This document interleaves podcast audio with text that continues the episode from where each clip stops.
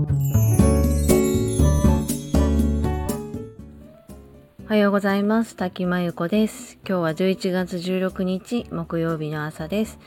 今日もラジオを聴いてくださりありがとうございます。今日はゆるキャンにキャンプの素晴らしさだけでなく高校生女子の自立した姿を見たというお話です。もともとあまりあのテレビを見なかった私ですが、まあ娘の影響もあっていくつかのアニメを娘と一緒に見ています。まあ最近遅まきながら娘と一緒に見ているのがゆるキャンです。キャンプブームを作ったと言っても過言ではないこのアニメですが、キャンプの素晴らしさだけではなく、主人公一人一人が自立した考えを持って行動できていてあの素晴らしいなと思いました。娘の同調圧力に負けちゃう問題に悩んでいる私としては、まあ、こんな高校生になってくれたらいいなっていう気持ちと、まあ娘がこのアニメを見て何か感じるものがあってほしいなと思ったりしています。まあメインで出てくる女子高生5人いるんですけど、まあ、それぞれ仲はいいもののお互いが相手のやりたいこととか気持ちをすごく尊重していて、まあ、したくないことはしたくないと言える関係性ですし、えー相手がしたくないということに対して無理に誘ったり不満を言ったりすることもなくかといって何かを断っても関係が悪くなるわけでもないところに私は好感を持っています。あのこれってまあ普通といえばすごく普通のことなんですけどあのしかもフィクションではあるんですが、まあ、女子のね思春期女子にすごくありがちなものとしてこう何でも一緒にやりたがってトイレ一緒に行ったりとか一緒のもの持ったりとかね。でやたらお互いを干渉し合うテスト勉強した彼氏いるのとか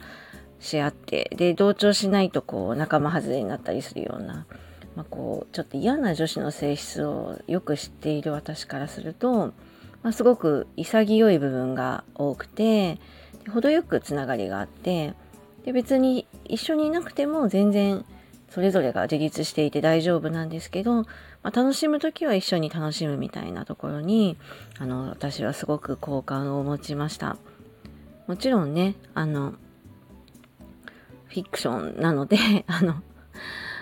なんて言うんですかね実際の人間関係が、まあ、全くそんなわけじゃないんですけど、まあ、例えば、まあ、キャンプ道具って結構高価なものが多いので、まあ、工夫して安いものを使ったりそれぞれアルバイトをしてまあ、欲しいものを買うために頑張っているみたいなのも、まあ、ついついちょっと応援したくなってしまったりします。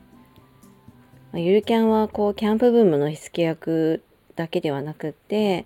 まあ、舞台となっているこう山梨県とか、まあ、あのよくキャンプに行く長野県とかあの地方創生にもすごく影響を与えていてなんか一説によると経済効果が60億円とも言われているようで、まあ、すごくそれを影響にキャンプを始める人そのアニメに出た舞台になった場所に行ってみる人